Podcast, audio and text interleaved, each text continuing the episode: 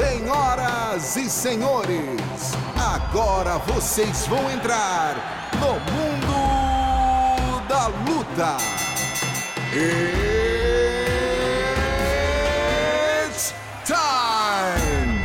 Um abraço para você que me escuta. Está entrando no ar mais uma edição do Mundo da Luta, o seu podcast de artes marciais do Globoesporte.com. Eu sou Adriano Albuquerque do Combate.com, produtor do Combate.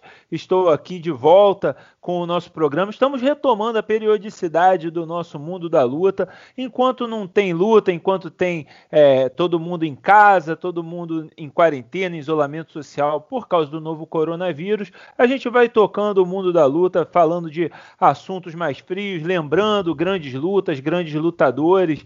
Hoje, é, terça-feira, dia 14 de abril de 2020, é um dia especial para o MMA, dia do aniversário daquele que talvez seja o melhor lutador de todos os tempos, Anderson Silva. Para muitos é o maior de todos os tempos, um dos maiores, com certeza, um dos maiores do Brasil. Parabéns, feliz aniversário, Anderson Silva. E para comemorar essa grande data, essa data especial, e lembrar os grandes momentos desse craque do octógono, eu tenho ao meu lado dois caras que sacam muito de luta, dois convidados muito especiais. Primeiro, meu colega de equipe aqui no site do Combate, no Combate, Gleidson Venga. Tudo bem, Gleidson? Tudo bem, Adriano. Prazer falar com você. Não vou adiantar o nome do nosso outro convidado, mas é sempre um prazer falar com ele também. E numa data tão legal quanto essa, né, cara? Que é o aniversário do Anderson Silva, como você disse aí, um dos maiores de todos os tempos, um dos grandes gênios do nosso esporte. E, pô, acho que nessa, nessa quarentena aí, nada melhor do que a gente bater esse papo e, pô, a galera ouvir um pouquinho aí das histórias do Anderson, que eu acho que tem muita coisa bacana pra gente falar. Ou se tem, ou se tem coisa bacana para falar. E do lado do Gleidson, aqui do nosso lado também, ele que é comentarista do canal Combate, é, jornalista do portal do Vale Tudo e é, é, o pai da imprensa marcial né, no, no Brasil. Eu não quero fazer ele parecer se sentir velho, né? até porque o, o, a, o Vale Tudo está aí há mais, já, já tem 100 anos né, que temos Vale Tudo, mas o, ele é o cara que realmente profissionalizou o jornalismo marcial, conta várias histórias, tem muita história para contar e hoje vai contar muita história. Claro que eu estou falando do sensei Marcelo Alonso. Bem-vindo, Marcelo Alonso, ao nosso podcast e muito prazer ter você aqui com a gente hoje. Pô, Adriano, prazer todo meu. Abraço ao Leite, aí, meu parceirão também. É isso aí mesmo, cara. Tô ficando velho mesmo, cinquentinho esse ano. E uma honra estar tá aqui hoje com vocês aí falando dessa, desse grande ícone né, do nosso esporte, o qual eu tive a honra aí de, de acompanhar desde os tempos que era apenas um lutador de. era um talento do Muay Thai no futebox. É isso, gente. Então, antes da gente entrar na discussão, lembrar toda essa carreira brilhante do Anderson Silva, eu quero só lembrar a quem está ouvindo hoje, quem está ouvindo de repente pela primeira vez, que o Mundo da Luta é um podcast do Globoesporte.com e do Combate.com.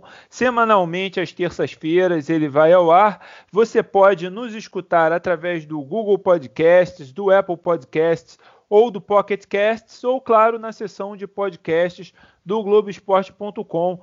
É, pode aí divulgar para todo mundo, para a família, para o tio, para a titia, para o avô, para a vovó, para o filhinho, para a sobrinha. É, e é, espero que vocês gostem. Sejam muito bem-vindos se você estiver ouvindo pela primeira vez. Gente, Anderson Silva, 45 anos de idade, né? Agora estamos sabendo, então, só 5 anos a menos que o nosso grande Marcelo Alonso, mas é, o, o Anderson tem uma carreira muito grande no MMA, né, nas artes marciais, é, brilhante realmente. E que começou oficialmente, né, profissionalmente no MMA em 1998 com uma luta contra outro cara aí, o que também pode ser considerado uma lenda do MMA brasileiro, né, que é o Fabrício Camões, Fabrício Morango, aqui do Rio de Janeiro. É, gente, eu queria começar perguntando para vocês, é, quando que vocês ouviram pela primeira vez falar do Anderson Silva? Eu vou, vou dizer que eu sou mais um neófito aí comparado a vocês, né? É, sou mais noob, assim, eu, eu comecei a acompanhar o Vale Tudo, MMA, realmente na, na última década, na década de 2000, né? É, e quando eu comecei a acompanhar o Anderson, ele já era já era um nome, assim, já já já estava começando a ser mais conhecido. Queria saber de vocês que acompanham, né, há muitos e muitos muitos anos o, o Vale Tudo e o MMA. Primeiro do Alonso, Alonso, quando que você ouviu falar pela primeira vez do Anderson Silva? Bom, a primeira vez, cara, eu comecei aí na shootbox, né? Eu, na verdade, ele estreou, ele lutou no torneio, né, no Brasil, Brazilian Freestyle Circuit lá, se não me engano, em Mato Grosso, em 97. Eu fui pela primeira vez na shootbox em 98. Mas o Anderson era, pô, ele, ele na verdade, ele vinha do Noguchi, né? Então ele era um cara que era considerado ali time A, mas ele não era um cara assim, digamos, é, era um cara que estava conseguindo o seu espaço ali com seu talento, entendeu? Que normalmente dentro da shootbox existia uma hierarquia que quem vinha de outras filiais tinha que se provar muito para chegar a ser time A da shootbox. É o caso do Anderson, né? Ele fez duas lutas com Pelé sendo aluno do Noguchi, ou seja, existia uma rivalidade interna. Ele não chegou lá abraçado de cara, entendeu? E tanto que a primeira vez que eu fui lá em 98, né, eu já cobria, eu já tinha feito a cobertura do circuito freestyle de São Paulo em 95 e tal, mas esse do Mato Grosso eu não fui. E aí quando eu cheguei lá em 98, ele era um cara assim que não, não, não era muito destaque, entendeu? O destaque, quem mandava mesmo, o dono do, do da equipe, o cara que todo mundo respeitava era o Zé Pelé Landi é, que ele tinha lutado duas vezes no Muay Thai, entendeu? E o Pelé tinha vencido, né? Por pontos, duas lutas bem duras. Uma dizem que o Anderson venceu e na decisão deram pro Pelé, e outro Pelé teria vencido mesmo. Né? E, e, aí eu lembro que, poxa, o Cunha me chamou e falou: Alonso, fica de olho nesse negão aí, que ele é sinistro. É um dos caras mais técnicos da equipe, pô, é um talento. Mas, cara, ali é, existia tanta coisa da hierarquia que eu, tipo, pode ser sincero, ali nos treinos, quem mais me impressionava mesmo era o Pelé e o Vanderlei, cara. Entendeu? O Anderson era um cara assim, é, é, do Muay Thai. Eu vi o Anderson, sinceramente, como um cara do Muay Thai, talentoso. E eu, sinceramente, quando o vi a primeira vez no Meca 1, né, eu cobri lá o Meca 1, ele lutando com o Luiz Azeredo, falei, pô, que garoto talentoso, mas é muito Muay Thai. Não sei se vai chegar longe, não. Tem que melhorar muito a parte de chão. O Luiz Azeredo derrubou ele muito fácil e mordi minha língua na sequência, né, cara? Porque ele se mostrou um gênio exatamente por ter a cabeça aberta e sempre tá treinando muito e se aperfeiçoando. É, por um lado você estava muito certo, né? Você sabia que ele precisava é, trabalhar em outros, em outros setores, né? E, e ele teve essa cabeça aberta para né, expandir o jogo dele, né? Exatamente, é, exatamente. E foi, né, cara? E foi realmente. Eu costumo dizer que o Anderson é, ele me ensinou muito sobre esse esporte, né? Porque ele me mostrou que o lutador de MMA é um ser vivo em constante evolução. O, o MMA, o lutador, ele não é um ser completo, por ser ele não nasce completo. Né? Se ele tiver vontade de evoluir, talento e determinação, ele pode chegar a qualquer lugar. Eu vi o Anderson cego. O Anderson do Mecha 1, cara, é o lutador mediano para fraco. Um gênio do Muay Thai, sem nenhuma defesa de queda e nenhuma habilidade no chão. Então você fala assim, pô, você. Eu poderia chegar e contar a história, não, eu vi o Anderson no Meca 1 e eu percebi que ele ia ser um gênio. Não, de maneira alguma. Eu falo na maior humildade do mundo que a minha maior mordida de língua foi ter a certeza que o Anderson era mais um daqueles talentos ali que eu achava que não ia dar em lugar nenhum. Ao contrário, por exemplo, do Vanderlei. Quando eu vi a primeira vez, eu falei: não, isso aí é um X-Men. O cara nasceu, o DNA dele não tem instinto de sobrevivência. Esse cara é diferenciado. O Anderson não. Eu vi ele extremamente técnico, apesar de ter um sangue no olho, mas a fraqueza dele na defesa de quedas e no jogo de solo era tanta que eu realmente não apostei nele como mais um talento da shootbox. E você, Gleison, quando foi a primeira vez assim que você viu o Anderson, que você ouviu falar do Anderson, como é que foi a sua reação quando você conheceu? Cara, a primeira vez foi exatamente nesse Meca também, que o Anderson perdeu para Azeredo. Eu acho que Luiz Azeredo, né? Acho que foi em 2000, ali no primeiro Meca. Cara, eu, eu lembro, assim, a, a, lembrança que eu tenho da época é que eu não sei se eu tinha ouvido falar ou se foi na própria narração, de falar, pô, esse é Anderson Silva, tal, um dos grandes talentos da futebol. Mas eu confesso que eu fiquei com a mesma impressão do Alonso. Falei, pô, esse aí é mais um grande talento aí e tal, mas é só do Muay Thai. Não sei se esse cara vai vingar, não. E aí, realmente, né, na primeira luta, ele foi totalmente dominado pelo Azeredo, que, porra, era um cara duríssimo já na época. E só que aí depois, né, cara, o Anderson, pô, emendando uma vitória atrás da outra, e aí, como o Alonso também disse, né, foi queimando a língua de todo mundo. É, a habilidade dele como Muay Thai é, já era clara ali no começo da carreira, né? Já era um cara respeitado, já era um cara muito técnico. A escola, né, que ele vinha já era tradicional por fazer atletas é, técnicos, né? A do Noguchi, né? E a shootbox, por sua vez, por fazer atletas é, essa questão aí do sangue no olho, né, os caras mais agressivos e tudo mais. Então, acho que o Anderson é, foi, foi evoluindo ali mesmo, né? A gente foi passando a prestar mais atenção no Anderson conforme ele foi lutando mesmo, um desafio atrás do outro. Aí no MEC ele começou a pegar uns caras mais experientes, começou a fazer boas lutas, e aí decolou de vez quando foi para fora do Brasil, né? É, então, né, é, ele teve uma evolução assustadora, né, em, em, pouco tempo, porque ele já, menos de dois anos depois, ele já chega no Shoto contra o Hayato Sakurai, né, que era um grande nome da época, né, estava invicto quando ele enfrenta e derrota e conquista o cinturão do Chutou, o primeiro cinturão. Ele sempre lembra dessa história no livro dele. Ele conta a história também que ele não podia passar por um por certo lugar porque era o lugar que o campeão passava e ali deu uma motivação especial. Queria saber, Alonso, quão, quanto ele evoluiu ali para ganhar do Sakurai. Queria que você também colocasse qual é a importância dessa, desse momento aí na galeria de grandes momentos da carreira do Anderson, porque né, a maioria das pessoas só foi conhecer o Anderson quando chegou no UFC. E esse momento o Anderson sempre coloca como um grande momento, um dos cinturões mais importantes da vida dele. É verdade. Poxa, eu acho que realmente ali, na verdade, assim, já me, eu me impressionei muito com ele. É, na sequência, ele venceu o Claudionor Fontinelli, o Israel Albuquerque. Já o Albuquerque era um cara da luta livre, eu já achava que não ia dar certo. Mas quando ele recebe o desafio de lutar com o Sakurai, cara, eu já tinha ido cobrir alguns eventos lá no Japão nessa época, eu cobri um Shoto um pouquinho antes disso, eu vi o que era o Sakurai no Japão. O Sakurai no Shoto, cara, era tipo como se fosse o Sakuraba do Shoto, sabe? Ele era muito popular, muito ídolo. E aí eu sabia que já ia ser um desafio um pouco mais difícil para o Anderson e fiquei realmente, eu não tinha certeza se ele ia conquistar esse cinturão. Né? E o Cunha conta vários detalhes, que ele estava com uma contusão, ele estava com sérios problemas em casa, o livro dele ele conta outras, então foi uma conquista impressionante. E foi curioso que a primeira sessão, eu conheci ele no Meca 1, né, cara, quando ele lutou com o Luizinho Azeredo, mas a primeira sessão de fotos que eu fiz com ele foi quando ele voltou do Sakurai.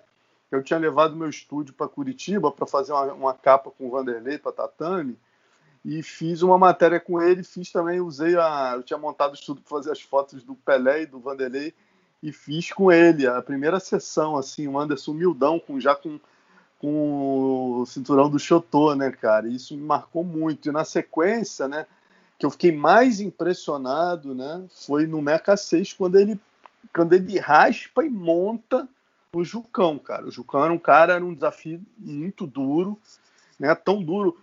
Ele venceu o Sakurai no Japão e depois pegou um atleta da BTT que vinha se destacando muito nos eventos de submission, estava com um nível muito alto né? E ele conseguiu por raspar e montar, quer dizer, ele, ele começou a ganhar do Jucão dentro da área dele, um faixa preta.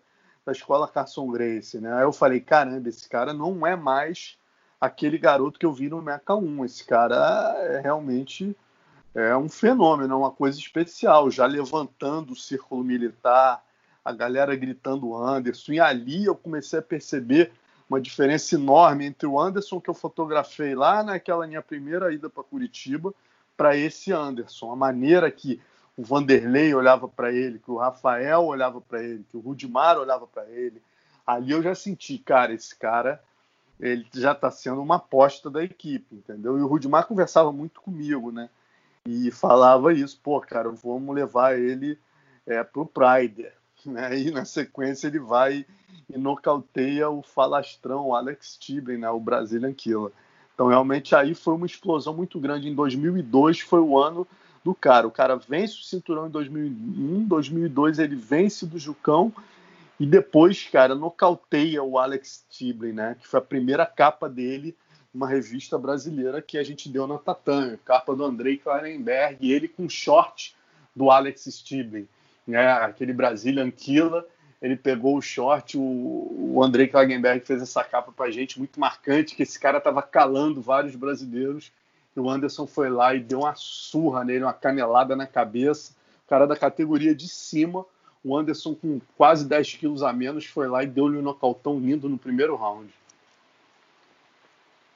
É, e é importante, né? Eu queria agora entrar nessa parte do, do Pride, né? Ele estreia com essa vitória marcante contra o Alex Tiblin, né? Que pegou esse apelido, né? De, de Brazilian Killer e, e não é brincadeira, não. Ele tinha batido na sequência é, mais, eram cinco ou seis brasileiros, né? Terminando com Alan Góes e Valide Ismail, né? Pegou só casca grossa mesmo, tava ganhando de todo mundo e o Anderson chega e nocauteia.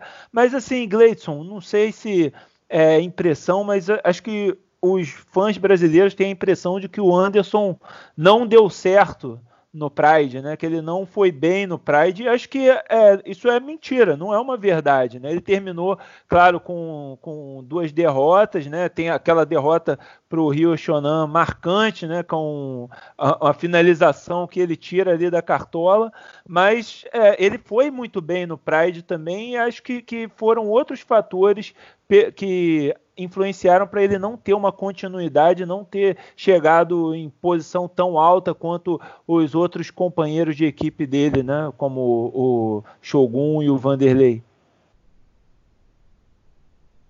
É, eu acho que o, o Anderson, o Adriano, acho que ele acabou ofuscado um pouco, né? É, pela, pelas atuações, principalmente do Vanderlei, né?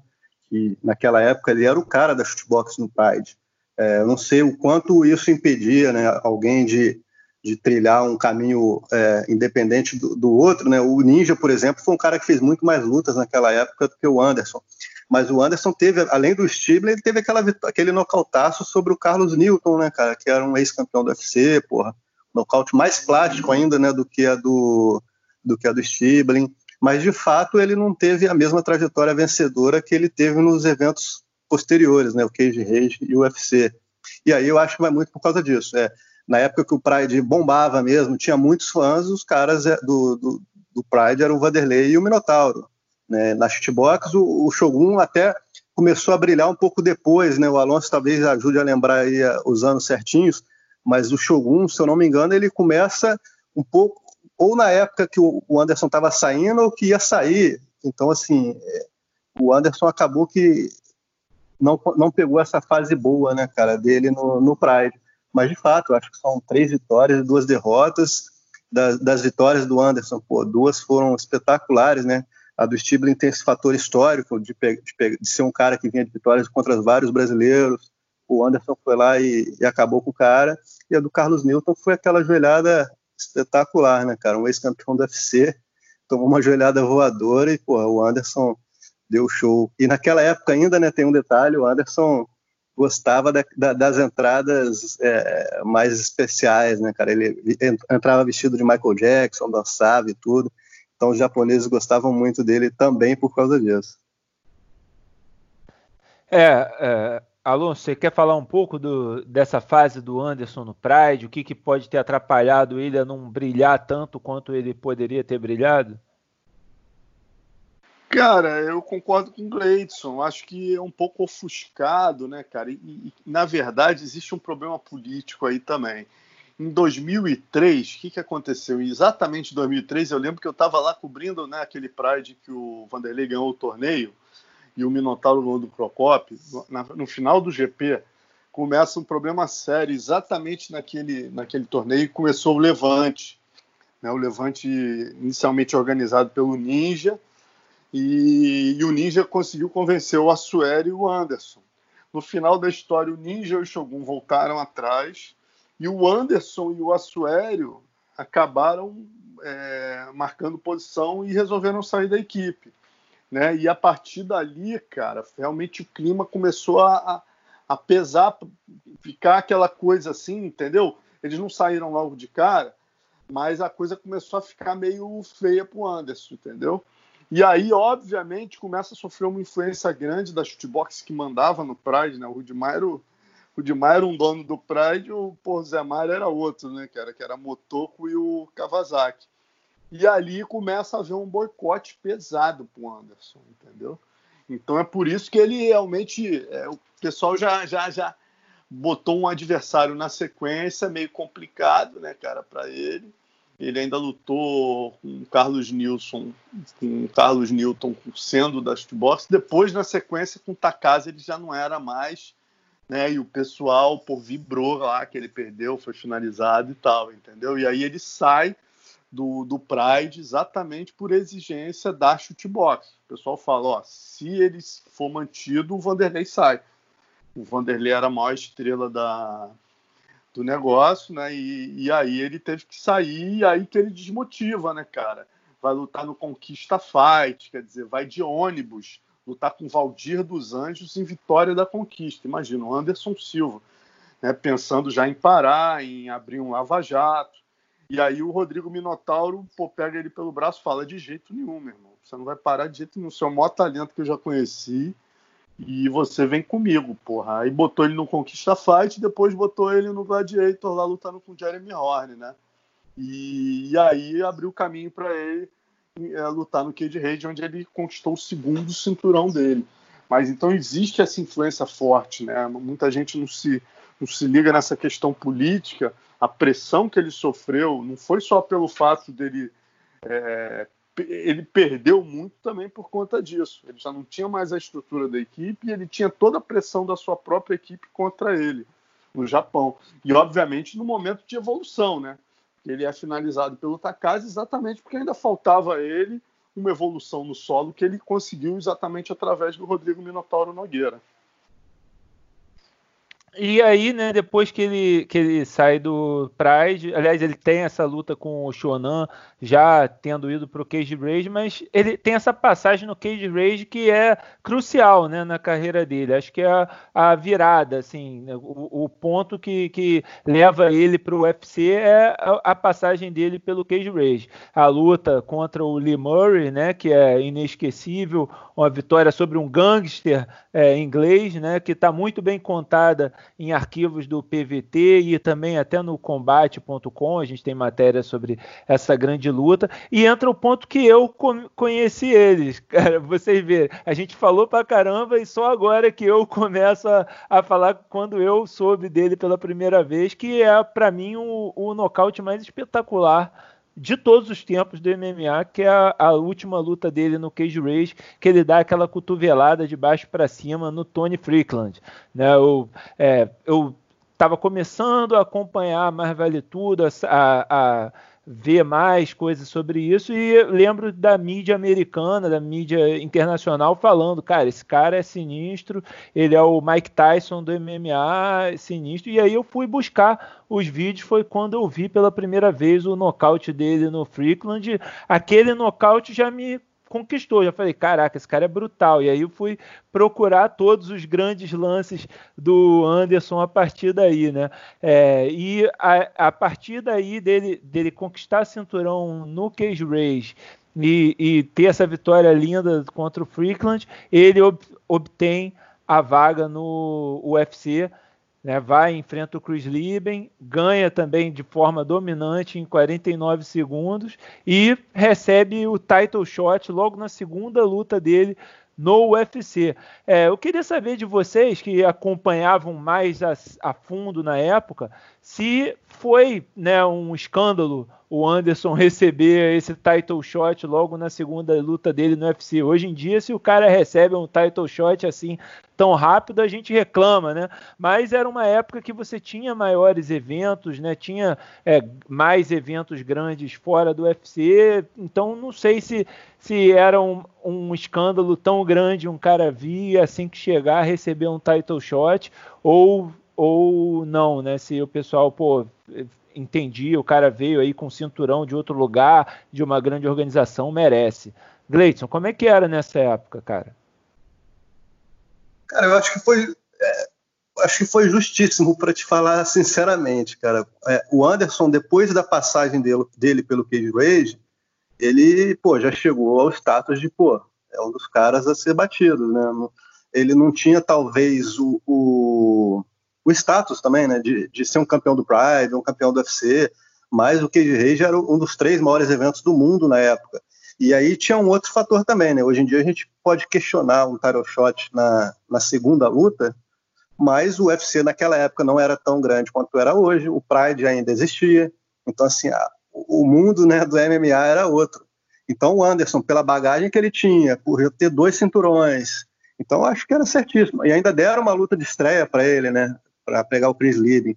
É, tem casos no UFC que o atleta fazia, já, já era contratado no UFC direto para lutar pelo título, né? É, alguns anos antes, né? Exatamente nessa época de que o UFC competia com o Pride. Então, eu acho que naquela época foi correto. O Anderson não tem nem o que dizer, né? Provou que, que foi merecido. E você falou aí na campanha dele do, no Cage Rage, Adriano, deixa eu só vender um peixe aqui só para a galera de casa que quiser conhecer a história, hoje a gente publicou né, a matéria sobre o, o, aniversário do Anderson, com depoimentos de algumas pessoas que acompanharam a carreira dele, inclusive do Alonso.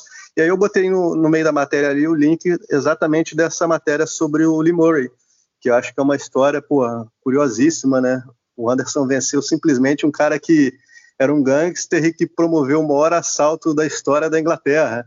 Né? A gente tem, pegou depoimentos ali, do, peguei também do Alonso, que estava na luta, o Jean Silva, que era um brasileiro que morava lá na Inglaterra nessa época, ele, ele conta exatamente como era a ficha corrida do cara. Né? O Lee Murray pô, era um gangster que só andava de carrão importado, tocava o terror em Londres, o Anderson foi lá e, e fez o que fez. Então, para a galera que quiser conhecer essa história, depois que eu vi aí o podcast, pode conferir lá no combate.com, porque eu acho que da trajetória do Anderson, essa história dele com o Lee Murray, pô, é sensacional. Com certeza, com certeza, Gleidson. É, Alonso, a partir daí o, o Anderson, né? A gente não, não, precisa nem falar, mas vamos falar, né? 10 defesas de cinturão, 16 vitórias seguidas no UFC, um recorde né, é, que ficou por muito tempo. Ele, é, inclusive, né, contando com a luta do Tony Frickland, é, são 17 vitórias consecutivas que ele teve até sofrer aquela derrota para o Chris Weidman em 2013. É, queria que você dissesse qual, qual o grande momento dessa, dessa trajetória, né? Tem vários momentos, mas eu queria que você apontasse para você qual, qual, o maior momento dessa trajetória nele no, dele no UFC que tornou ele essa lenda que a gente tanto reverencia hoje em dia. Cara, é, são vários, né? Como você falou bem aí, Adriano, são vários. É, Cara, quando ele venceu o da Anderson, assim, eu, eu, falar pelos momentos, né, que eu lembro de tensão e, e realmente eram momentos que ele se provou e, e ele pegou, pegou o da Anderson, cara, todo mundo desconfiando e falando assim, não, agora ferrou.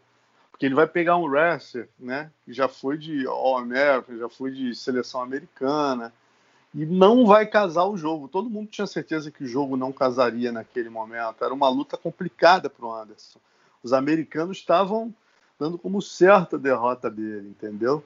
E aí o cara vai, pô, meu irmão, dá aquele show e finaliza, né? Então esse momento me marcou muito e óbvio não dá para deixar de falar o Forrest Griffin que para mim tá entre para mim, se eu tiver que escolher um momento emblemático, né, aquela parada do homem ver na lua ou do mostrar alguma coisa diferente para um extraterrestre chegando na Terra, o que é a raça humana, é, eu vou mostrar esse, porra, esse nocaute sobre o Forrest Griffin, que para mim é muito mais genial, com todo respeito. Eu sei que eu sou, sou suspeito para falar, mas para mim é mais genial do que o Muhammad Ali no boxe, né? porque ali tem muitos outros elementos envolvidos, mas é parecido. Ele mesmo se inspira, inspira no, no, no Muhammad Ali, que é um dos, dos né, do o Cassius Clay era um dos ídolos dele, mas ele exatamente com uma movimentação de tronco ele consegue conectar. E o que é mais legal dessa história, Dan, só me alongando um pouco, de ter vivido esse momento, cara, que é muito curioso para mim, é que ele tinha vindo da luta com Thales, e eu lembro que eu voltei, né, cara? Eu tava.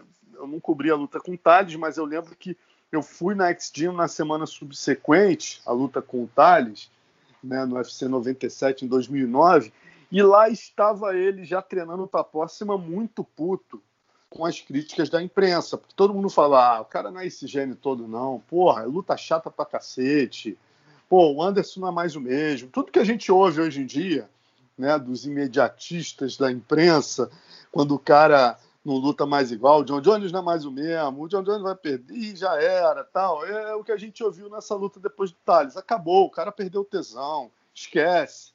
Né? E aí eu lembro do destaque chegando para mim falando assim, na entrada de Marcelo Alonso, Anderson Silva precisa de estímulo. Eu nunca mais esqueço dessa palavra do destaque, de estímulo. E a gente está dando o que ele quer. Aí eu falei, porra, e, ah, não, perdão, já tinha sido marcada a luta com o Forrest Griffin. Ele já estava treinando, né? Era uma categoria de cima, um ex-campeão, e o estímulo era esse. E aí o Anderson fez uma das maiores loucuras que eu vi, cara. Como não tinha treino, ninguém conseguia dominá-lo nessa época, eu vi ele, ele baixar a guarda e, e pedir para um colega de treino acertar com força a cara dele para ele sentir essa sensação de nocaute. Aí ele ajoelha semi-nocauteado, tonto, né? e levanta e continua a treinar tonto para sentir a sensação do que era que ele poderia vir a sentir com Forrest Griffin, entendeu? Então, assim, isso me marcou muito. Eu terminei, entrevistei ele, falei, que porra é essa, negão? Aí ele, não, cara, isso aí a gente precisa se colocar fora da zona de perigo. E aí ele foi com tesão para dar um show, meu irmão, porque tava o mundo inteiro esculhambando ele por uma luta horrível com o Thales, um compatriota, que ele não soltou o jogo, entendeu? E aí ele foi lá e fez o que fez. Então é legal lembrar o contexto dessa luta. Não foi apenas uma luta onde ele, ele foi para dar um maior show da vida dele. Ele estava mordido e foi para dar o maior show da vida dele. Treinou como nunca e foi lá e fez aquilo, né? Olha que história, hein, Alonso? Pô, que história que você contou pra gente, muito bom mesmo. É, imagino que seja algo também que ele é, reviveu da shootbox, né? Porque o, os treinos na shootbox eram mais, eram mais assim, né? De porradaria, você tinha que é, aguentar, treinar, lutar quando estivesse tomando uma porrada, né?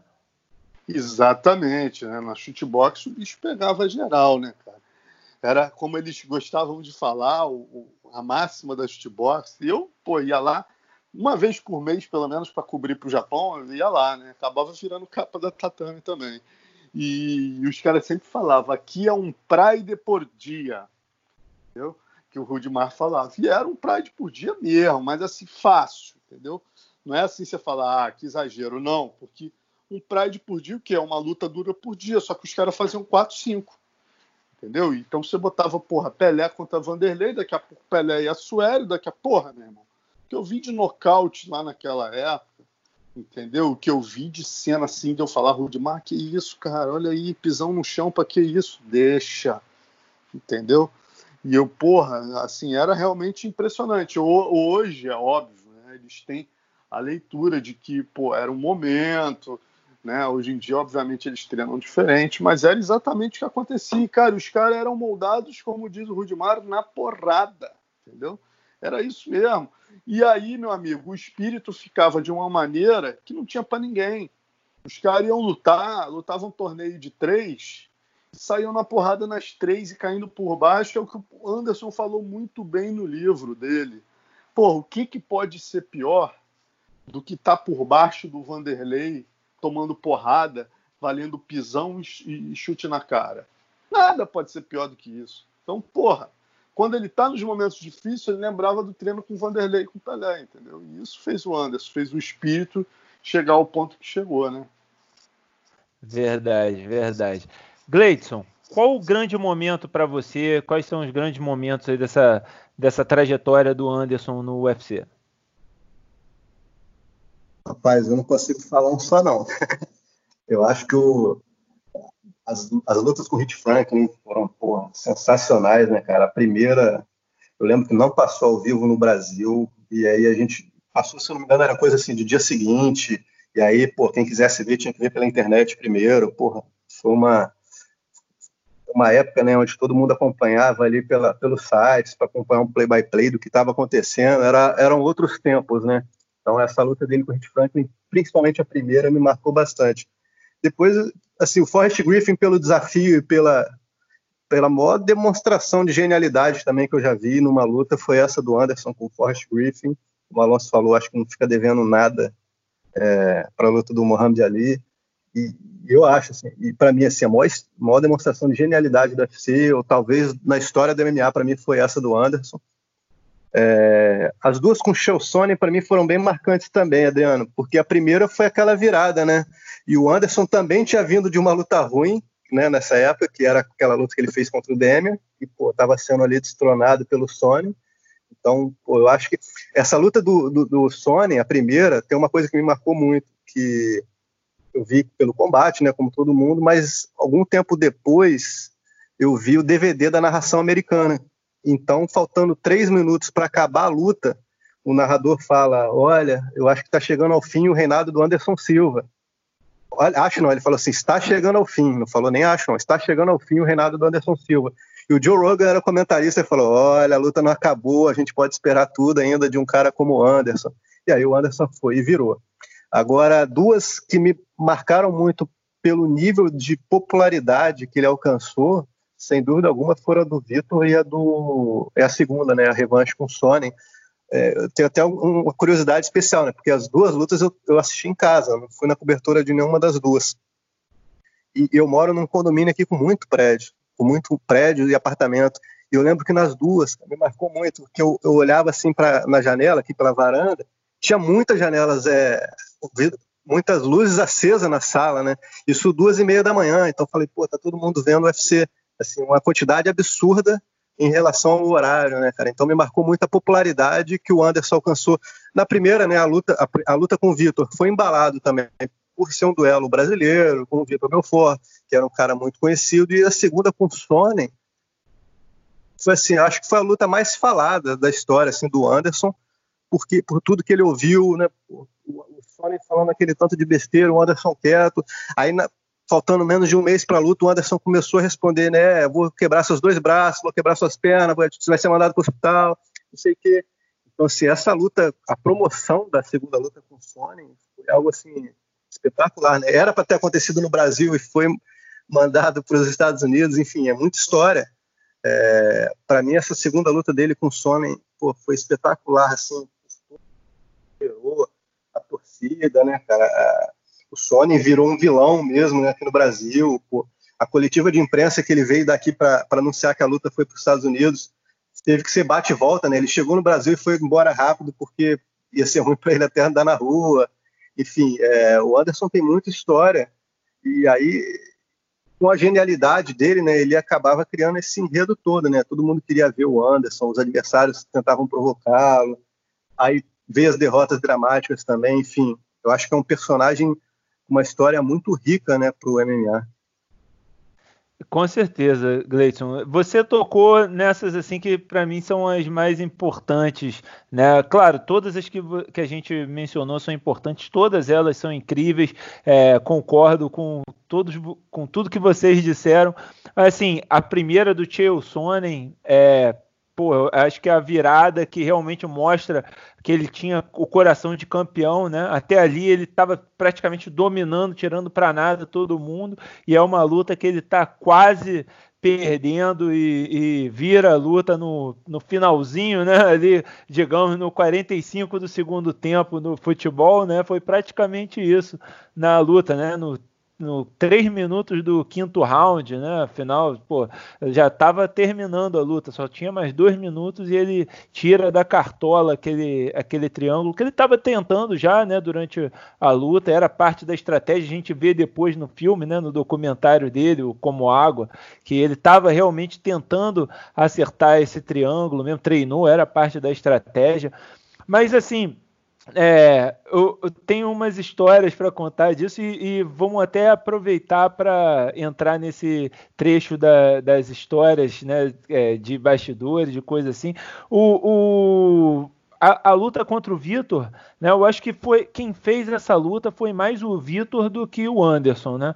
O, o Anderson, claro, já é, já estava começando a ganhar um destaque e a associação dele ali com o Ronaldo na época da luta do Vitor também, a associação dele com o Ronaldo Fenômeno, começa a aumentar o, o profile dele. É também a época que o UFC vem para o Brasil divulgar que vai ter o UFC Rio em 2011, né? Então é, o pessoal começa a prestar mais atenção nele, mas era o, o Vitor era o grande nome, né? Do, era, era realmente o lutador mais famoso do Brasil. E eu lembro muito bem dessa luta, cara. Eu sempre lembro dessa luta porque ela foi no dia do meu aniversário. 5 de fevereiro de 2011. E é, eu lembro que eu estava na Lapa, era pré-carnaval, né? Então estava curtindo, estava com a galera e tal. E eu lembro umas duas horas da manhã, né? Falei, cara, temos que arrumar um bar agora, porque vai ter a luta, eu quero ver essa luta. E a gente chegou no, no bar, ficou do lado de fora, porque estava lotado o, o, bar, todo mundo parado olhando a TV, a gente ficou ali na porta do lado de fora olhando, vendo a TV, e eu nunca esqueço disso, cara. Todo mundo estava torcendo pelo Vitor. A gente aqui no Rio de Janeiro, Vitor Belfort carioca, né? E também por causa disso, é o cara carismático, o, cara, é, né, o mais famoso do Brasil, e todo mundo gritando: é, olê, olê, olê, olê, Vitor, Vitor. E aí, quando o Anderson acerta o chute e nocauteia o Vitor Belfort, o grito muda para olê, olê, olê, olá, Silva, Silva.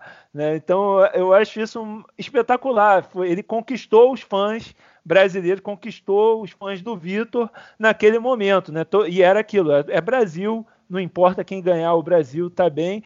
Então o Vitor perdeu, mas o Anderson é o cara brasileiro. E o, a do Chael Sonnen, você pontuou muito bem, Gleison, né? que acho que foi realmente é, o momento que ele virou o ídolo nacional. Assim, né, ele já ganha do, do Yushin Okami aqui no UFC Rio, né, é, na luta principal, é muito emblemático isso, mas a, a luta com o Chael Sonnen, eu acho que por todo que, que envolveu, por tudo que o Sonnen falou na imprensa, nas redes sociais, todas as provocações que ele fez falando do país, né, do Brasil, levando para um nível pessoal, ele é, inflama a nação e o Anderson vira o defensor da, da pátria, né, o defensor do, da, do orgulho brasileiro e vai nocauteia o Chael Sonnen no segundo round, né, daquela forma espetacular também, né, quebra tudo. E é, eu acho muito interessante isso, como você pontuou, né, que ele no, na preparação da luta, na promoção da luta, ele começa a falar do Sonic, fala que vai quebrar todos os dentes, vai quebrar ele todo. E era um lado do Anderson que eu sentia falta, porque ele, quando ele começou a se associar ao, ao Ronaldo, né, e começou a ter mais cuidado com a carreira, ele começou a ficar comedido, né, virou, começou a vestir aquela imagem mais de humildão, de, de quieto, de não, nós somos todos atletas, eu não queria machucar o cara e tudo mais, e eu sentia falta do Anderson lá do, do começo, né, dele no UFC, do Anderson, sempre lembro da luta dele com o Travis Luther, né, que era para ser a primeira defesa de cinturão, o Luther não bate o peso, ele ganha ganha a luta, né? E aí no, no octógono, entrevista, ele já mete a marra, né? Já mete o, o, o, o brabo e manda, ó, quem quiser tirar, bater o peso e cai dentro, né? E eu gostava disso, né? De, desse lado dele, né? Desse lado mais é, né, mais valente, mais, é, digamos, entre aspas, né, entre aspas, muitas aspas, metido, né, é, e na luta contra o Sony ele chega e mete essa, essa marra toda em cima dele, que eu acho que o Sonnen até deu uma tremida, né? É difícil dizer que os lutadores dão tremida, são caras super corajosos entrando para sair na porrada, mas eu acho que ali com tudo que o Anderson falou e a pressão que ele botou ali no, nas últimas nos últimos dias antes da luta, ele não, o Sonnen não entrou com a mesma valentia, com a mesma confiança que ele entrou na primeira luta, né? É, Bom, enfim, para mim esses são os grandes momentos. Nós passamos bem pelos grandes momentos. E eu queria agora então perguntar para vocês, pedir para cada um de vocês contar uma história de bastidor, né? A gente cobriu o Anderson por tantos anos, o Alonso, né? Afinal, pô, né? mais de duas décadas cobrindo o Anderson Silva. A gente, você também, Gleidson, há duas décadas, né? Cobrindo o Anderson. Eu há, uma década cobrindo MMA de perto, também tenho minhas histórias. Queria começar então perguntando, Alonso, conta uma história aí que você viveu com o Anderson que seria interessante interessante aí para os nossos ouvintes? Pô, cara, novamente é difícil escolher uma, né? Mas eu vou resumir aqui as duas mais mais maneiras, né, cara? Eu acompanhei ele, pô, tava no Mecha 1 quando ele estreou, no Mecha 2 quando ele fez a segunda luta, no Mecha 4 eu tava com ele, no Mecha 5 eu também vi ele ganhar do Jambo, que é Mecha 6 ganhar do, do, do, Jucão. Aí depois, cara, o que é muito legal, eu fiquei um tempo sem cobrir o Anderson, do Meca 6 em 2002. Eu fiquei um tempo sem acompanhá-lo, né, cara? Aí em 2004, quando ele foi lutar na Inglaterra, eu tava cobrindo o evento do Chotô lá. E aí, pô, falei, cara, não tem jeito. Eu procurei uma passagem barata, entendeu? Falei, cara, eu vou lá que ele vai ganhar esse cinturão. Acompanho esse cara desde o início e ele agora tá diferenciado, né, cara? Eu comprei a passagem naquela é, Ryanair, se não me engano, foi a EasyJet, consegui uma passagem lá da Suíça para Inglaterra. Nunca tinha ido na Inglaterra. Cheguei lá sem porra, com, com dinheiro contado, cara. Peguei o táxi, porra, não sabia que a, o Heathrow lá era muito longe. Gastei 60 libras, cara. Puta, aquilo ali foi uma derrota. Eu gastei 35 na passagem e 60 libras na, na, no táxi. Nunca mais me esqueço disso. Aí cheguei lá, fiquei no quarto do Joil com o João Ricardo, e logo no primeiro dia eu vejo essa cena que o, And, que o Gleidson narrou muito bem na matéria dele, né, cara? É um clima horrível de, de gangster, né, cara? Esse Lee Murray era um bandido lá, né? Eu tinha medo, porra, ele chegava armado nas pesagens com a, com a gangue. Aí eu cheguei lá, o Anderson me viu, não acreditou, né, meu irmão? Tu é louco? Eu falei, ah, meu irmão, não é perder você ganhando esse cinturão. Tava aqui do lado, ficou amarradão. Cara, o cara chegou, nunca mais vi uma, uma das maiores demonstrações de casca-grossagem que eu já vi na minha vida. O cara tava sozinho com um dandam, meu irmão. Entendeu? O, o gangster chegou com uns 15.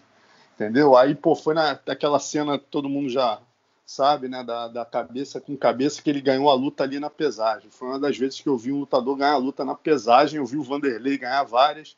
Essa é uma delas, com espírito chutebox. Cabeça com cabeça, empurrou o cara do tablado, o cara perdeu a moral ali, entrou com ódio e se fudeu na luta.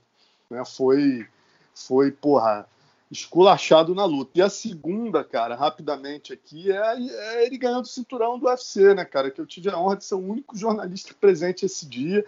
Mais uma vez, é, a gente vinha falando do que era o UFC, do que era o Pride. Pô, o Pride na época, cara, era tipo assim era primeira divisão e terceira divisão. O UFC era terceira divisão. Ninguém estava vendo o UFC na época. Estava começando a crescer. O Murilo ganhou o cinturão, começou a melhorar e todo mundo começou a ver. Terceira divisão, entendam bem, não pelo nível dos lutadores, mas pela procura, o, que, o tamanho do Pride na época, né?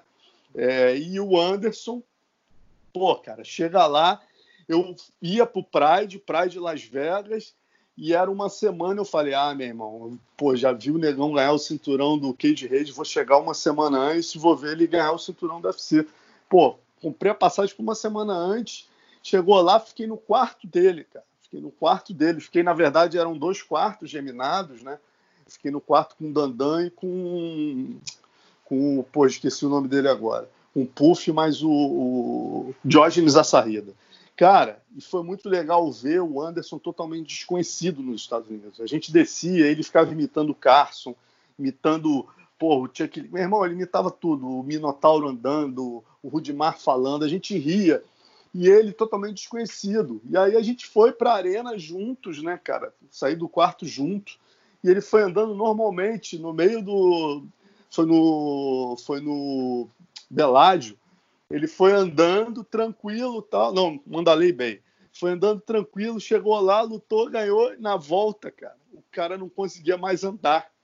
Então eu brinco que eu vi de perto o nascimento de uma das maiores estrelas da história. A gente chegou na arena junto, ninguém sabia nem quem era Anderson Silva. E na volta, cara, é, uma cena me marcou, a gente indo embora o dia seguinte do hotel, quando abriu a porta do elevador, uma senhora dos 70 anos chegou, Anderson Silva. Eu falei, é, negão, agora o negócio tá bonito para você. Agora mudou, não vai dar mais para andar do teu lado, não. Isso me marcou muito, né, cara? Quer dizer, uh, totalmente desconhecido, uma das maiores estrelas da história do esporte em menos de oito horas, né? Muito bom, muito bom, Alonso. Gostei demais dessa história. E tem mais uma, é, tem outra história também do Marcelo Alonso na, no especial que a gente fez, né, conversando com alguns dos amigos do Anderson, algumas das pessoas mais próximas do Anderson, contando bastidores, está no combate.com, você pode conferir o, o, Alonso falando sobre a visita do, do Anderson Silva ao BOP, né, é, ele ficou famoso, já estava tava amarradão na tropa de elite, né, é, enfim, você pode conferir a história no combate.com. É, Gleidson, Conta aí alguma história de bastidor que você tem com o Anderson, cara. Cara, eu não, eu não tive tantas lutas dele, né? Então não tenho essa experiência do Alonso, né? Eu acho que eu fui umas três ou quatro só. É, e já na fase que era um pouco mais é, difícil de, de, ter acesso ao cara.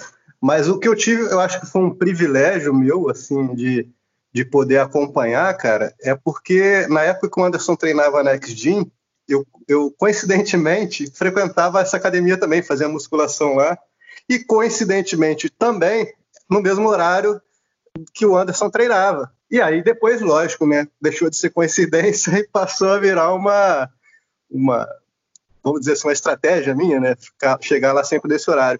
E como eu sempre tive boa relação com os treinadores dele, né, com o Rogerão, com o Destaque, Pedro Riso, o Cesaro, o Ramon, enfim, com todo o time dele, eu tinha acesso livre aos treinos do Anderson. Então, tudo isso que a gente fala, né? Ah, o Anderson é um gênio, o Anderson, pô, na academia eu já vi o Anderson fazer cada coisa, então sempre, não só do Anderson, né? A gente sempre tem, ouve histórias, né? De, até no futebol, pô, eu já vi o que eu vejo o Ronaldinho fazendo em treino e tal. Eu tive essa oportunidade de ver do Anderson, né? Uma habilidade, assim, fora do comum, ele treinando, você chegava num treino via Anderson, Cigano, Minotauro, Pedro Riso, Jacaré, Feijão, Eric Silva. Então eu tive essa oportunidade de ver o Anderson no dia a dia dele, os treinamentos dele. O Anderson sempre foi um cara muito generoso né, com, com os parceiros de treino, ele sempre ajudava todo mundo, ficava até o fim do treino, era um dos primeiros a chegar. Então eu tive essa experiência de dia a dia com ele, que eu acho que pô, é, é sensacional. Você vê assim o, você olhava assim e falava, pô, aquele cara ali é o gênio que a gente vê no octógono, e ele está fazendo isso tudo aqui na academia. A própria questão do chute de letra, por exemplo, que é um vídeo que o Alonso fez, é, do Anderson explicando isso na academia, né, cara? É, é, o que ele fazia no dia a dia mesmo, então não era nenhum, exatamente nenhuma surpresa para quem convivia com o Anderson o que ele fazia nas lutas, né? E agora, uma experiência pessoal minha, né, cara? Eu acho que tem gente que fala aí, pô, bati uma bola com o Zico, eu bati uma bola com o Ronaldinho Gaúcho. Eu tive a oportunidade de fazer um treino com o Anderson, né? No dia que eu peguei minha faixa preta de jiu-jitsu, o Anderson tava lá na academia também, ele é faixa preta também, né? E aí, assim que acabou a cerimônia lá, ele me chamou para um treininho.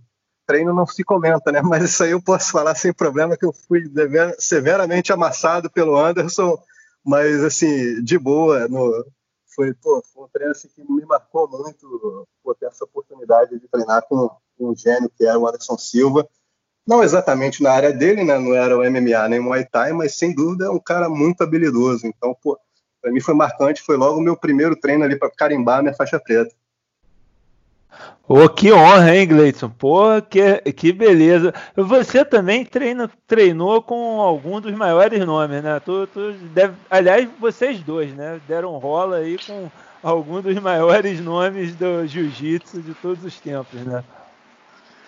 Pô, eu não tive essa honra do Gleidson, não, cara. Eu sou só faixa roxa, treinei ali com Ratinho e na minha academia era a galera mais de. Não tinha tanta galera de competição. Mas eu tava nessa passagem de faixa aí do Gleidson e digo, hein, não foi só o Anderson que ele treinou, não, cara. A faixa preta do homem foi carimbada pelo Minotauro, Minotoro, né? E ainda teve nosso querido Oswaldo Gomes da Rosa, o Paquetá, registrando tudo, saindo de Copacabana só para filmar a passagem do Gleidson aí. Foi um dia muito especial. Que honra, rapaz, que honra. E merece, Gleison merece, vocês dois merecem. É, eu não, nunca treinei com o Anderson, mas eu posso dizer que eu já peguei uma carona com o Anderson Silva. É, em 2013, né, é, antes da luta dele com o Chris Weidman, né, eu marquei uma entrevista com ele e ele só podia no, no caminho dele da, de uma filmagem de um comercial que ele estava para academia. Então é, eu encontrei ele na saída da, da filmagem, é, ele me pegou, me, me, colocou dentro do carro, eu fui no, no, banco de trás gravando, perguntando e ele respondendo tudo enquanto dirigia né, da, da Zona Sul para a Zona Oeste. Né? Então foi, foi bem interessante esse dia. Eu, outra história de, de é, essa história de, de bastidores que eu tenho para contar também relacionada, né? Nessa época, é, o Anderson ele estava gravando muito comercial, né? E é, a minha mãe ela é figurinista e estava trabalhando num comercial com o Anderson Silva, né? É, e aí o Anderson, ele né, esse, tem esse jeito brincalhão né, que a gente vê transparecer nas entrevistas, na, na, nas filmagens, né? Ele sempre faz questão de brincar muito, de querer, né, até, até às vezes passa do limite. Ele quer ser muito engraçado e, e, e faz muita graça demais. E é, a gente pôde averiguar que isso era verdade, que não era só é, uma imagem para TV que ele fazia para as câmeras, que ele realmente é assim. Ele chegou para minha mãe, né, fez brincadeira com todo mundo da equipe e pediu para pegar o telefone da minha mãe e sair dando trote em todo mundo né? E a minha mãe falou para ele, né? Não, meu filho é jornalista de MMA, você já deve conhecer, é o Adriano e tal. Ele falou: Ah, não, sei quem é, já vi, sim. E aí ele resolveu me dar um trote também, o Anderson Silva. Pegou o telefone da minha mãe, ligou para mim. Eu atendi, tava, na época eu morava ali na Barra, estava sozinho em casa, de repente atendo no meio da tarde, pouco depois do almoço, eu, alô. E aí um cara com uma voz grossa, assim, qual foi? Qual foi, rapaz? Qual foi? Tá reconhecendo não, pô? Aí não lembro nem qual foi o nome, você falou Juninho aqui, pô, sei lá, pô, tô, tô aqui com a tua mãe, qual foi? E aí eu já sabia que a minha mãe estava filmando com ele, né? E é, acho que foi é, um dia depois da gente ter feito uma coletiva com ele, que ele estava lançando um apoio a um curso de inglês, né? Ele estava sendo patrocinado por um curso de inglês, se não me engano. E aí, então, pô, já eu saquei. Esse cara tá, tá querendo me zoar. É, é, deve ser o Anderson fazendo voz grossa, né? Aí eu, na mesma hora, eu meti, é, pô, e aí, mas então tô sabendo que você tá sabendo falar inglês agora, né? Aí ele, na hora, ele quebrei, quebrei o personagem. E ele, ah, pô, mas aí você tá sacanagem, pô, você, você, sacou qual era e tal. Aí foi engraçado esse dia. E aí eu posso contar também que é, a, a, minha mãe, amiga de uma das amigas da minha mãe, trabalha com o rei Roberto Carlos. Né? E aí ele então mandou um, um trote pro rei. Roberto Carlos né, de, conseguiu o telefone, deu um trote nele, e aí o, o, o, Roberto Carlos até hoje quer dar um trote de novo no Anderson, mas não conseguiu. É, imagina isso, né? Essa, essa conversa aí entre o rei Roberto Carlos da nossa música e o rei Anderson Silva do nosso MMA. Muito boa, é assim.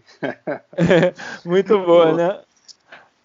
Então, gente, estamos chegando aqui no, na reta final do, do, nosso programa, né? A gente já está aqui já quase uma hora de podcast. Então, para encerrar, para amarrar, queria perguntar para vocês qual, qual o legado né, dessa carreira do Anderson Silva, que ainda não acabou, né, ele ainda pretende, ainda tem luta no contrato com o UFC, ainda pretende realizar essas lutas, né, assim que essa pandemia deixar as lutas acontecerem, esperamos ver o Anderson Silva de volta no octógono, mas né, já é uma carreira longa, consolidada, o, o que ele já fez já está aí no, nos, né, nos livros da história.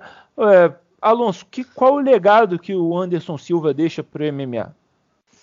Cara, é um legado de genialidade, né, para o esporte. É um cara, a gente sempre brinca que o MMA é uma enorme caixa de ferramentas, né? Tem alguns atletas que, poxa, tiveram talvez tantas defesas de cinturão quanto ele, mas eu diria que pouquíssimos botaram tantas ferramentas nessa caixa quanto ele. Né? Tem gente, pô, o JSP, o maior respeito a ele, porra, foi um cara que mostrou a importância da tática, do jogo completo é, no MMA, mas ele, ele traz um legado muito mais tático que um legado técnico, especificamente, na minha visão. Eu acho que o Anderson ele traz um legado de genialidade técnica sem precedentes, muito maior do que o do Fedor e do que o próprio John Jones, por exemplo.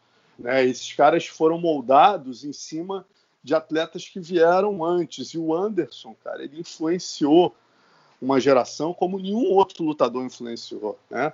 O que ele trouxe para o esporte, e é importante que se diga, né? eu fiz uma vez no meu blog é, uma pontuação dos maiores de todos os tempos, e eu coloco o Anderson em duas em, em, duas áreas específicas. A gente pensa muito, ah, o que, que, que são os maiores? Wrestling, técnica de solo, striking, defesa de cinturão, nível do oponente, mas a gente esquece de três coisas que são muito importantes e que, para mim, fazem do Anderson, junto com o John Jones, os maiores de todos os tempos, que é a genialidade, que para mim tem peso 2, o jogo mental e o se colocar em risco, que para mim também tem peso 2. Né?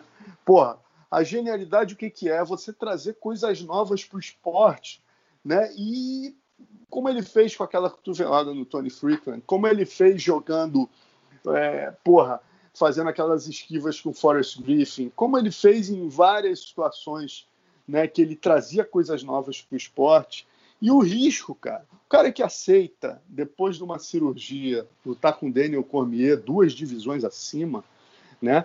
Quer dizer, um cara desse, cara, ele merece peso 3 na questão risco. Ninguém, o Fedor nunca se colocou em risco como o Anderson Silva se colocou. O John Jones, por mais que mereça todo o respeito pelo nível dos seus oponentes, ele nunca se arriscou lá em cima.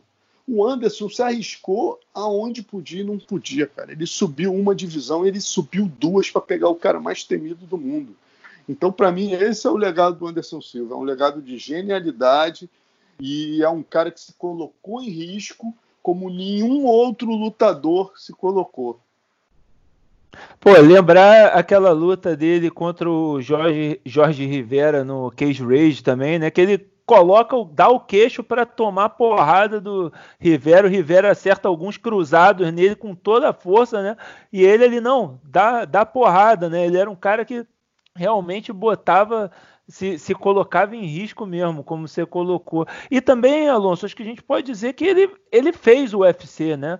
Ele, ele, tor ele é um dos responsáveis por tornar o UFC na primeira divisão. Você falou né, que o UFC estava muito abaixo do Pride quando ele chegou, é, e é, acho que muito por ele, porque pelo que ele fez, por ele ter derrotado o Dan Henderson também, que era o campeão do Pride, né?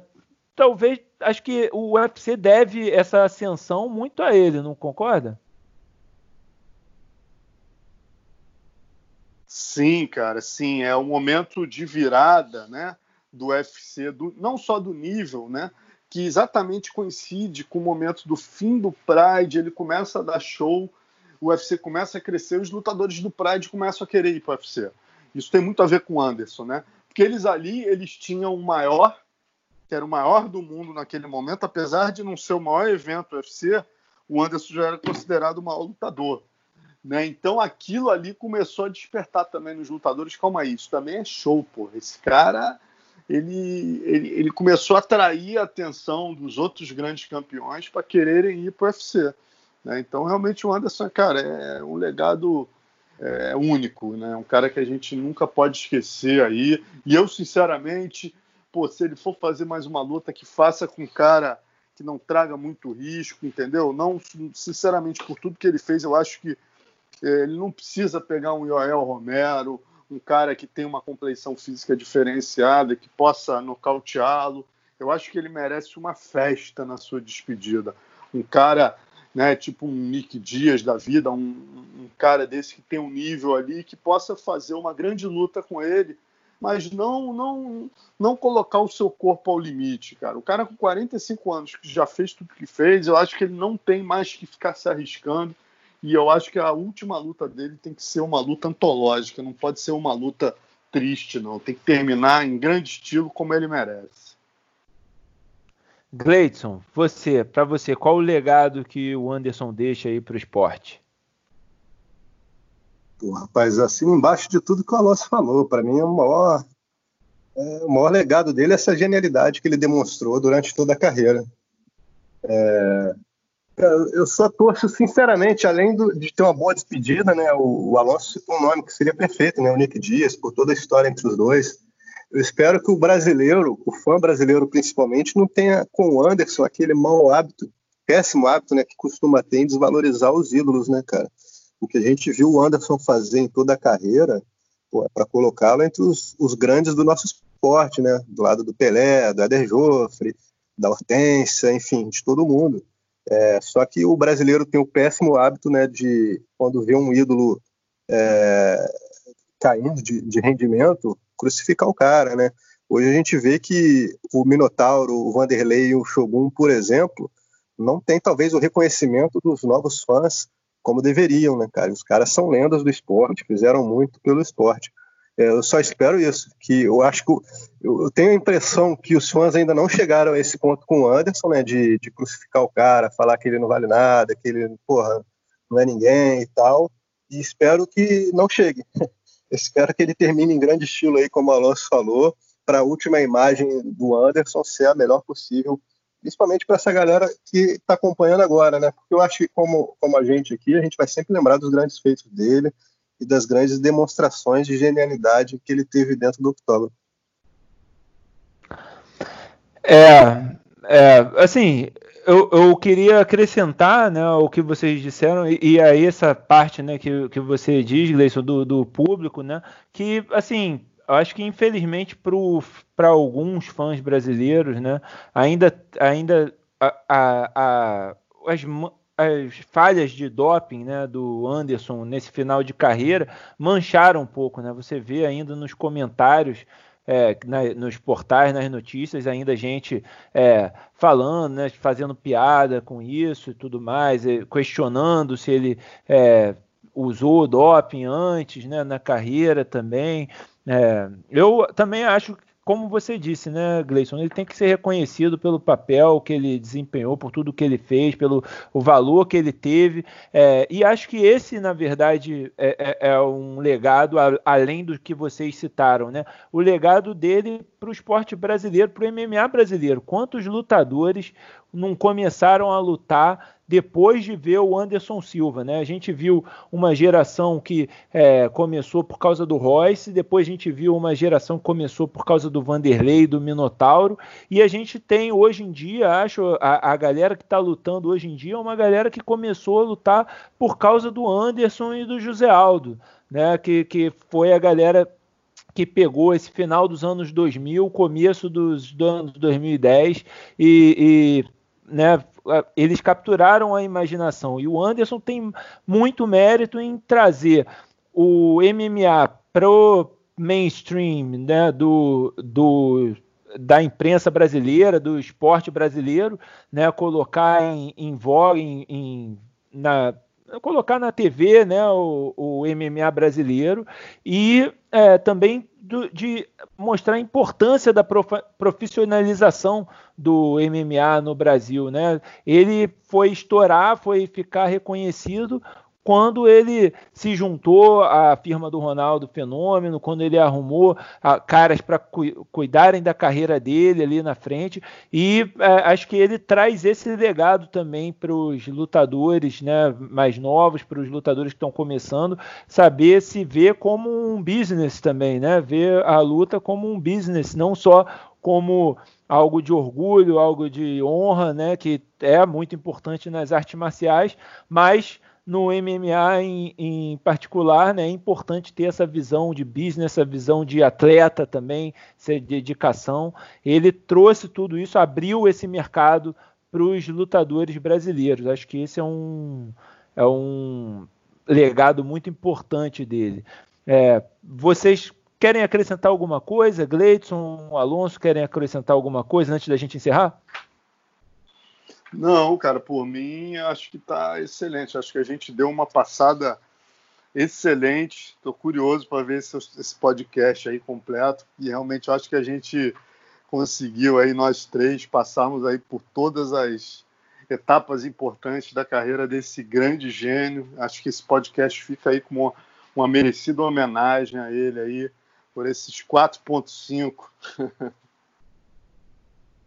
É quase um documento histórico já, né, Alonso? Um, um, áudio aí com um documento histórico. Quem não conhece, Anderson pode ouvir esse podcast e vai conhecer, né, não, Gleidson? exatamente. E quem não, quem não conhece, aproveita que está ouvindo o podcast aí, vai depois lá no Combate Play, pô, tem todas as lutas do Anderson no UFC, pô, vai ser, você vai ver algumas, como a gente falou durante todo o programa aqui, né, vai ver algumas demonstrações de genialidade do Anderson. Então é só ir lá no Combate Play que dá para ver bastante material dele. O Gleidson é um serviço completo, rapaz. Já fez a propaganda do combate.com, fez a propaganda do podcast e a propaganda do Combate Player, meu. Tá de parabéns. e eu aproveito também para recomendar. Não, aqui não tem rivalidade, aqui a gente, na imprensa marcial, todo mundo é amigo, se conhece se, e se apoia. Quero recomendar o portal do Vale Tudo, é, os arquivos, o baú do Alonso, o baú do PVT, que tem muitas histórias do Anderson Silva, não só do Anderson Silva, mas da história do nosso Vale Tudo, do MMA. Ali tem muita coisa especial. É, recomendo muito que vocês confiram o, o, portal do Vale Tudo né, na internet. Vale a pena conhecer as histórias que o nosso Sensei Alonso e o Gleidson, que também trabalhou lá por muitos anos, é, tem para contar, tiver, contaram e deixaram aí eternizados na nossa internet brasileira. Gente. Valeu, pô, Adriano, até aproveitando esse teu gancho, hoje a gente vai colocar lá, lá no baú, a gente vai colocar exatamente esse dia que eu fui no BOP. É que eu visitei o BOP junto com o Anderson Silva e que ele deu uma coça nos aspiras lá. Então a galera tá convidada aí.